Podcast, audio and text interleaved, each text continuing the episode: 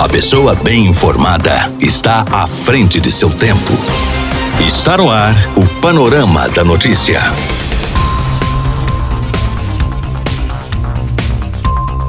Olá para você, boa tarde. Hoje, quinta-feira, 14 de janeiro de 2021, está no ar mais um Panorama da Notícia, atualizando o que é informação em Rio Paranaíba e em toda a região para você. Eu sou Gilberto Martins e a partir de agora eu te passo companhia aqui na sua Rádio Paranaíba. Fique ligado e muito bem informado. Nesta edição do Panorama da Notícia, você vai saber que. Rio Paranaíba volta a registrar cinco novos casos do novo coronavírus. Motociclista inabilitado é preso por transportar droga na BR-354 em Rio Paranaíba. Homem é preso com simulacro de arma de fogo na BR-354. Vazamento de amônia é registrado na PIF-PAF Alimentos em patrocínio. E ainda, ônibus com 30 pessoas pega fogo na BR-146 em Brejo Bonito. Isso e muito mais, a partir de agora no seu Panorama da Notícia. Música, informação, informação. A credibilidade está no ar. Rádio Paranaíba. Rádio Paranaíba. Rádio Paranaíba. Rio Paranaíba é notícia. Rio Paranaíba voltou a registrar cinco novos casos do novo coronavírus nesta quarta-feira, dia 13. Segundo os dados, os casos confirmados subiram para 511, enquanto os casos ativos permaneceram 23, uma vez que cinco pacientes foram considerados curados da doença. Com isso, o número de pessoas que se recuperaram da Covid-19 no município foi para 479. As informações são da Secretaria Municipal de Saúde. 27 pessoas aguardam o resultado do exame e 112 estão sendo monitoradas. Mais de 3 mil pessoas já foram liberadas da quarentena e 1.590 exames já foram descartados até o momento da cidade. Não há internados. E nesta quarta-feira, a macro-região do Noroeste e a micro-região de São Gotardo, a qual o Rio Paranaíba faz parte, regrediram novamente para a onda amarela do programa Minas Consciente do governo do estado. O programa visa a retomada gradual da economia em Minas Gerais. A polícia a serviço da comunidade. Um condutor de 35 anos foi abordado pela Polícia Militar Rodoviária no quilômetro 327 da BR-354 em Rio Paranaíba, conduzindo uma Honda Bis sem habilitação. Segundo as informações, o homem foi parado durante uma operação de fiscalização que os militares realizavam nesta quarta-feira. Durante a vistoria de praxe, foi localizado no baú da motocicleta um cigarro preparado com substância análoga à maconha e um deschavador usado para preparar a droga com resquício da substância análoga à maconha. O condutor identificado como JFDS afirmou que é usuário de drogas e que era proprietário do tal cigarro, quanto do deschavador. Assim, ele recebeu voz de prisão por o crime previsto no artigo 28 da Lei de Drogas. Por não possuir sinais de uso do entorpecente e nem capacidade psicomotora alterada, o homem foi liberado após a assinatura do termo de compromisso de comparecimento.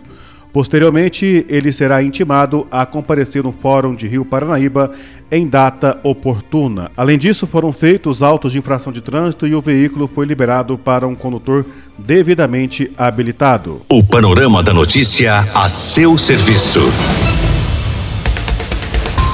A Prefeitura Municipal de Rio Paranaíba torna público que fará realizar o seguinte procedimento licitatório.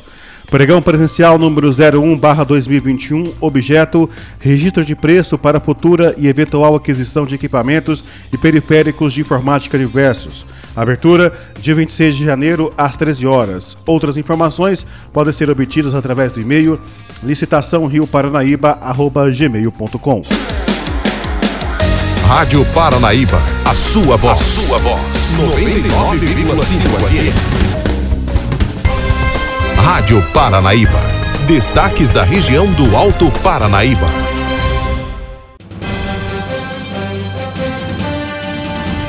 Um homem de 34 anos acabou preso por transportar consigo um simulacro de arma de fogo.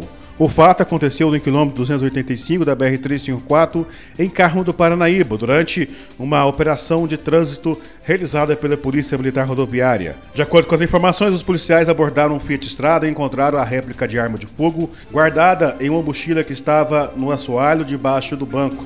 O passageiro, identificado como RVC, de 34 anos, disse que era proprietário do simulacro, mas não apresentou comprovação lícita e nem autorização do Exército Brasileiro, contrariando a portaria 02/2010. Em tese, ele comete a infração criminal descrita no artigo 19 da Lei de Contravenção Penal. Assim, diante dos fatos, ele recebeu voz de prisão em flagrante. A autoridade judiciária de Carmo do Paranaíba foi informada acerca do fato, a qual optou pela liberação do autor mediante assinatura do termo de compromisso de comparecimento. Posteriormente, ele será intimado a comparecer no Fórum da Comarca Carmense em data oportuna. Um vazamento de amônia foi registrado nesta terça-feira em um, uma unidade da Bifipaf Alimentos e Patrocínio. A área foi isolada e alguns funcionários precisaram de atendimento médico, mas sem gravidade. A redação procurou a empresa para falar sobre o fato. O Corpo de Bombeiros relatou que foi acionado no início da tarde, mas ao chegar até a indústria, a situação já havia sido contida pela brigada da própria empresa. Trabalhadores foram evacuados do local.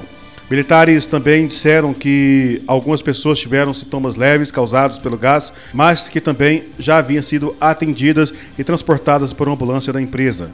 Equipes avaliaram o local e orientaram os brigadistas sobre o que deveria ser feito. A Rio Branco Alimentos confirmou os fatos na PIFPAF por meio de nota, alegando um pequeno vazamento de amônia na unidade industrial. Acrescentou também que, para a segurança dos colaboradores, a empresa evacuou a unidade e notificou os bombeiros. Trabalhadores que se sentiram mal receberam atendimento e foram liberados para casa. Aspas. A companhia lamenta o fato e esclarece ainda que todos os equipamentos passam por manutenção preventiva regularmente, seguindo as normas de segurança vigentes. Fecha aspas, diz a nota. A reportagem entrou em contato com a Rio Branco Alimentos para mais detalhes sobre o vazamento, mas até a última atualização dessa matéria não conseguimos mais informações. Um ônibus com 30 pessoas acabou pegando fogo na noite dessa quarta-feira na BR-146, próximo ao tribo de Braje Bonito. O veículo teria estourado um dos pneus antes do incêndio. As vítimas foram retiradas do veículo e alojadas em um polo esportivo da cidade sem ferimentos. O ônibus ficou completamente destruído. O incêndio começou por volta das 21h40. O ônibus seguia de Rio Pardo de Minas com destino a Campinas, em São Paulo, com 30 pessoas. Após o pneu estourar, o veículo começou a pegar fogo e rapidamente as chamas tomaram conta de todo o ônibus. A polícia militar e moradores de Brejo Bonito apararam os passageiros e os alojaram no polo esportivo Zé Pão. O corpo de bombeiros foi até o local para controlar as chamas, mas não havia muito o que ser feito. O tamanho das chamas assustou quem passava pelo local. Outro ônibus da empresa foi acionado para concluir o transporte dos passageiros. Não se sabe o que teria causado as chamas. Em Guimarães, a Polícia Militar apreendeu na noite desta quarta-feira diversas ferramentas que poderiam ser usadas em um crime. A apreensão aconteceu após os cães da propriedade situada em Guimarães e o fazendeiro suspeitarem de um possível roubo. Ele já havia sido vítima de roubo no ano passado. Ninguém foi preso e não foi identificado a quem os materiais pertenciam. De acordo com a assessoria de comunicação do 46º Batalhão da Polícia Militar de Patrocínio, por volta das 21 horas, a Polícia Militar foi acionada e compareceu na fazenda, onde o solicitante relatou que foi alvo de roubo em 2020 e que por diversas vezes seus cachorros latiram nessa data, dando sinal de que indivíduos estranhos estariam na propriedade. Diante disso, foi realizado o patrulhamento nas fileiras de café, onde os criminosos do roubo do ano de 2020 passaram, sendo localizado pelos policiais os materiais descritos, porém não foi localizado nenhum indivíduo suspeito. Foi realizada a consulta no sistema da Polícia Militar no histórico de registro dos policiais, contudo, não foi localizado nenhum registro de furto ou roubo que tenha sido subtraído materiais utilizados. Todo o material foi recolhido e entregue na delegacia da Polícia Civil. A sua voz está no ar em 99,5. Rádio Paranaíba.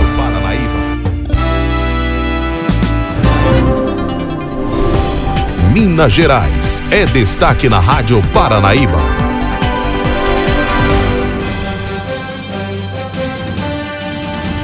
Policial civil e cabo da Marinha são alvos em tentativa de assalto no Rio de Janeiro. Um policial e um cabo da Marinha foram mortos em tentativas de assalto no Rio de Janeiro. O policial Rodrigo Costa, de 37 anos, reagiu a um assalto em São Gonçalo, na região metropolitana. Rodrigo chegou a matar um ladrão e atingiu outro, que foi preso, mas não resistiu. O policial acabou sendo atingido por um disparo, foi levado para o hospital, mas também acabou morrendo. Câmeras de segurança da região mostraram toda a ação. Já o cabo Israel Correia, de 27 anos, foi atacado em Madureira, na zona norte da capital fluminense. Ele não parou quando bandidos o abordaram e foi baleado na cabeça. O marinheiro morreu na hora. Com a morte de Israel e de Rodrigo, chega a quatro o número de agentes de segurança mortos em 2021: dois da Polícia Militar, um da Polícia Civil e um da Marinha. Do Rio de Janeiro, repórter Gabriel Ribeiro. Sul de Minas em alerta para possibilidade de chuvas fortes até semana que vem. As informações com Camila Campos. O Triângulo Mineiro e o sul do estado estão entre as principais regiões no radar de mais chuva para os próximos dias, até pelo menos a segunda-feira que vem. A previsão é apontada pela Tenente Coronel Graciele Rodrigues, coordenadora adjunta da Defesa Civil de Minas Gerais. É, de acordo aí com o Sistema de Meteorologia e Recursos Hídricos de Minas Gerais, que nos mandou uma previsão do tempo, assim como a gente recebe de outros órgãos do Estado também, nós temos aí que para os próximos sete dias é importante que tenhamos as atenções aí para as regiões do Triângulo Mineiro, oeste de Minas e para o sul de Minas, que é onde é, possivelmente irão cair os maiores volumes de chuva. E nas outras regiões, Coronel, inclusive pensando aqui pela capital mineira e região metropolitana, a chuva deve dar uma trégua? É, a gente identifica aí que, pela previsão, ela traz foco de atenção para essas três regiões que eu falei. Mas, como janeiro, é, historicamente, é um período de é, muita chuva aí no estado de Minas Gerais, é bom que fiquemos todos atentos, apesar de que na próxima semana existe aí a possibilidade desses volumes pluviométricos serem um pouco menores. Quais são as cidades que mais chamam atenção por apresentar chances né, de risco geológico, como os deslizamentos? Camila, em relação às cidades que chamam mais atenção aí por essa questão, é, eu não tenho como dizer para você quais são as cidades, mas algumas dicas elas ajudam a população a entender aí é, que um lugar apresenta algum risco de deslizamento, por exemplo. Então é importante estar atento se corre pelo local alguma água barrenta. Então isso é um indicativo de que pode haver uma infiltração no solo ali e esse solo pode vir a ceder. Outra coisa importante é observar se tem rachaduras no imóvel onde a pessoa está se essas rachaduras aí, qual, como, como que elas se comportam, né? Se elas estão, inclusive, aumentando, se há algum desnível no piso onde a casa está ali edificada, no terreno onde ela está edificada, e também uma coisa muito fácil da gente observar é se tem alguma árvore, né?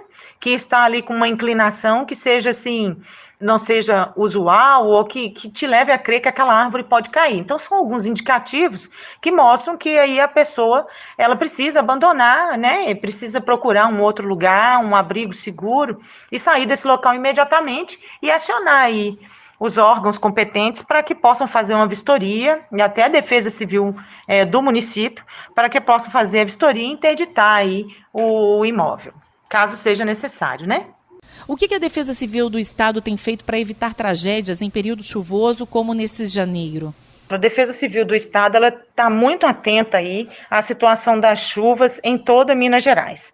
É, nós temos os nossos agentes regionais que estão aí sendo é, empregados em visitas, né, nessas localidades que sofreram aí com algum desastre natural ocasionado por essas fortes chuvas, estão fazendo contato com os municípios, identificando ações de respostas assim rápidas e que possam trazer novamente a normalidade aí para as pessoas que moram nos municípios. É importante ainda que nós deixemos claro para a população que existem aí as nossas dicas de autoproteção que é, são bem importantes de serem seguidas aí pela população. Então, a primeira delas, a gente pede que a, a, população acompanhe a previsão do tempo. Essa previsão do tempo nós a disponibilizamos E essa previsão ela pode estar aí na palma da mão de cada mineiro. Basta que a pessoa interessada em receber essa previsão do tempo faça um SMS para o número 40 199 e cadastre lá, mande essa mensagem de texto, né, contendo ali o número do CEP da sua residência ou da localidade que ela queira monitorar aí um, o tempo é, no, no, local. Então, é, a população pode ficar tranquila, a gente não manda alerta do estado inteiro para todos os locais para a mesma pessoa de uma vez só. Por isso que é cadastrado o CEP, né? Então a pessoa ela vai ter acesso à previsão da sua região. A outra questão é, em caso de chuva forte, não se aventure aí é, querendo enfrentar correntezas ou nas enxurradas, né? Então, é importante que as pessoas procurem um abrigo e evitem de se deslocar em carros ou a pé. E imediatamente aí acionar o 199, que é o telefone aí da Defesa Civil nos municípios, ou algum outro que a prefeitura local disponibilizar. Ou então os órgãos aí também de socorro imediato e emergencial para a população, né, por meio aí do 193 e do 190. Falamos com a Tenente Coronel Graciele Rodrigues, coordenadora adjunta da Defesa Civil de Minas Gerais. Repórter Camila Campos. Biden apresenta hoje plano de recuperação econômica para os Estados Unidos. O Senado não deve realizar o julgamento antes de 20 de janeiro, quando o democrata Joe Biden assumirá a presidência, o que significa que Trump se livrará do risco de ter que deixar o cargo antecipadamente. Se for condenado, Trump provavelmente será impedido de disputar a presidência em 2024. Em um vídeo gravado no Salão Oval da Casa Branca, o presidente pediu aos americanos que se unissem sem citar o processo de impeachment que escolhamos avançar unidos pelo bem de nossas famílias, disse, fazendo um chamado a todos os americanos para superar as paixões do momento. Trump condenou a invasão do Congresso por seus apoiadores, lembrando que eles terão de responder à justiça. Nunca há justificativa para a violência, afirmou o republicano. Japão ultrapassa a marca de 300 mil casos de Covid-19. Até agora, sabe-se que a variante possui 12 mutações, entre elas uma que também está presente nas versões do vírus já identificadas no Reino Unido e na África do Sul no fim de 2020. São semelhantes, mas diferentes. Autoridades japonesas agora estão tentando isolar e analisar essa variante, um processo que deve demorar. Enquanto no Japão as informações estão sendo divulgadas assim a conta-gotas, no Brasil já está sendo desenvolvido um estudo na Fundação Oswaldo Cruz, a Fiocruz. Os cientistas estão realizando mais testes agora para verificar se essa nova variante é realmente mais contagiosa e, portanto, mais preocupante. Especialista da OMS chega à China para estudar a origem do coronavírus. A equipe de 10 especialistas da Organização Mundial da Saúde, encarregada de investigar a origem do coronavírus, chegou hoje à cidade chinesa de Wuhan, berço da pandemia. Eles terão que respeitar uma quarentena de duas semanas em território chinês antes de iniciar seus trabalhos. A China registrou a primeira morte pela Covid em oito meses. O país tenta frear novos surtos com lockdowns. As autoridades chinesas anunciaram 138 novos casos na quinta-feira e este é o maior saldo diário desde março do ano passado. O Comitê de Emergência da OMS se reunirá hoje com duas semanas de antecedência para tratar das variantes do novo coronavírus muito mais contagiosas e que preocupam autoridades sanitárias em todo o mundo. No Reino Unido, o primeiro-ministro Boris Johnson é pressionado por parlamentares a suspender a chegada de voos provenientes do Brasil para evitar que esta segunda cepa se junte à variante inglesa e complique ainda mais a situação sanitária no país. Dispara o número de imóveis comerciais para alugar em todo o Brasil. O isolamento social com home office deixa imóveis comerciais vazios na capital mineira. Aliás, uma tendência nacional que segue provocada pela procura neste momento de aluguéis por espaços menores, reflexo também da economia brasileira bastante comprometida diante da pandemia. Quem explica esta tendência enquanto a vacina de fato não chega aos nossos braços é Flávia Vieira, vice-presidente das administradoras de imóveis pela Câmara de Mercado Imobiliário de Minas Gerais. A especialista especialista aponta a realidade imobiliária de Belo Horizonte em relação a outras grandes capitais no eixo Rio e São Paulo, especialmente. A taxa de vacância dos imóveis comerciais, é, andares e salas principalmente, está muito alta. Segundo a pesquisa da Buildings, essa taxa atinge em São Paulo o patamar de 17%, tendo aumentado muito no ano de 2020, e no Rio de Janeiro chega aos absurdos 39%, embora já tenha iniciado o ano com essa taxa muito elevada devido às, a crises anteriores. Aqui em BH, estamos com 14% de vacância. É um número alto, felizmente inferior às outras duas capitais. O home office foi o principal causador para esta desocupação de imóveis comerciais, um cenário tão marcante em 2020? Eu diria que a pandemia e suas consequências. O home office foi a solução encontrada pelas empresas para continuar operando em meio aos elevados índices de contaminação da Covid-19. Além dos decretos, que, embora tenham refletido diretamente no comércio, afetaram toda a cadeia de prestação de serviços, que viram suas receitas despencarem e tiveram realmente que providenciar redução de despesa eh, para continuar operando e não quebrar.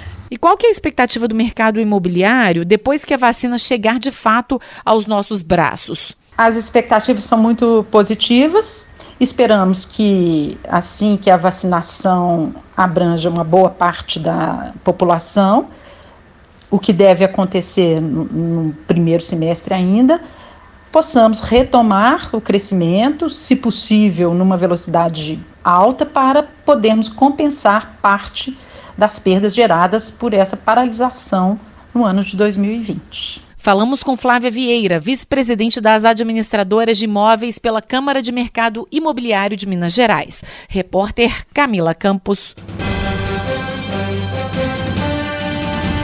Alunos seguem firmes na preparação para o Enem 2020.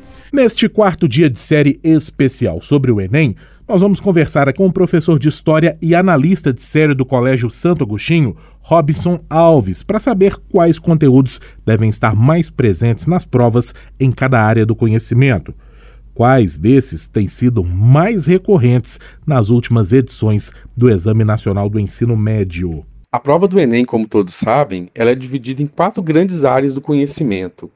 E eu vou trazer aqui alguns conteúdos que são recorrentes nessa prova, após a matriz estipulada em 2009 pelo INEP.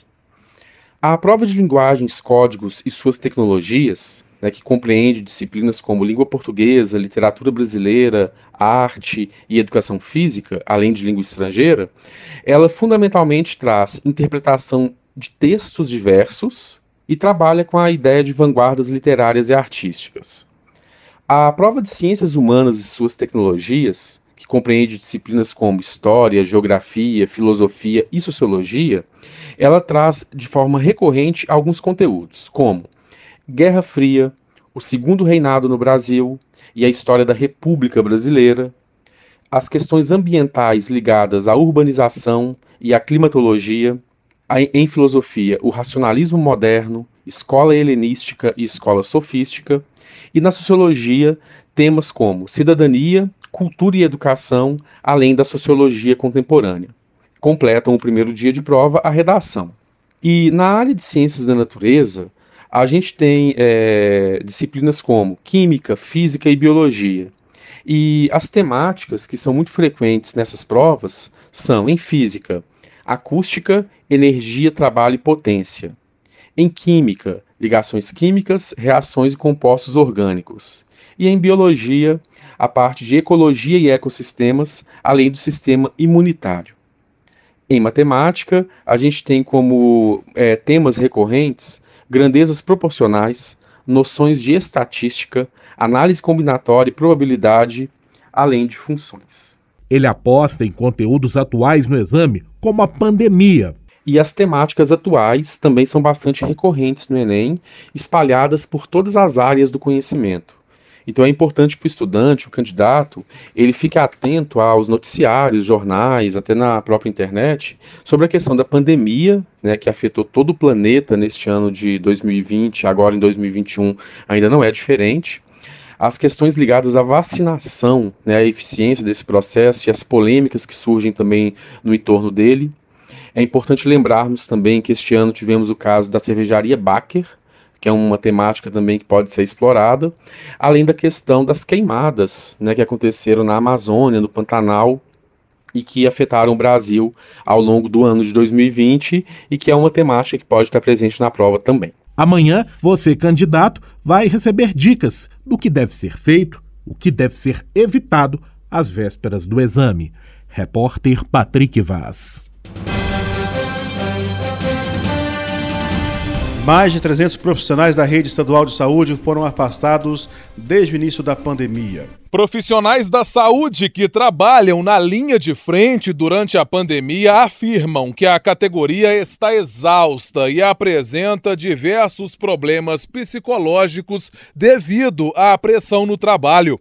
O calor dos vários equipamentos individuais de proteção, o medo de contrair a doença ou até mesmo levar o vírus para casa e contaminar familiares vem gerando crises de ansiedade e de distúrbios mentais. Resultado: grande número de afastamento desses trabalhadores, enfraquecendo assim o sistema de saúde. A enfermeira dos hospitais Odilomberes e das clínicas Marilza Alves, de 55 anos, que atua há 20 na profissão, detalha o momento crítico. Nós estamos trabalhando com uma sobrecarga de trabalho muito grande devido ao afastamento dos colegas ou por estarem contaminados, ou por outros fatores, o estresse, a depressão, ou porque tiveram contato com alguém da família que teve Covid. E o que foi incorporado na rotina de vocês ali, que mudou bastante a forma de trabalho? Explica pra gente. É, nós sofremos com o calor dos EPIs, que a touca, a máscara, o capote, não pode ter ventilação no local, né? Por causa da contaminação. E nós temos percebido também uma baixa ingesta de água, porque como nós estamos com a máscara, nós não podemos ficar tirando a máscara toda hora para beber água. Repórter Clever Ribeiro. Esta é a Rádio Paranaíba FM 99,5. Música, informação, prestação de serviço. Nosso site paranaíbafm99.com.br. A sua voz. Por aqui não tenho mais tempo, nós voltamos amanhã com mais informações de Rio Paranaíba e toda a região, o nosso panorama da notícia, outras informações no nosso site paranaibamáximos.com.br ou durante nosso giro de notícias. Fique ligado e muito bem informado. Está chegando agora a segunda edição do Jornal de Itatiaia, com Kátia Pereira trazendo as últimas informações de Minas do Brasil e do mundo para você. Um ótimo fim de tarde. Tchau, tchau. Fui. Final do Panorama da Notícia. Agora você já sabe o que está acontecendo no Brasil e no mundo.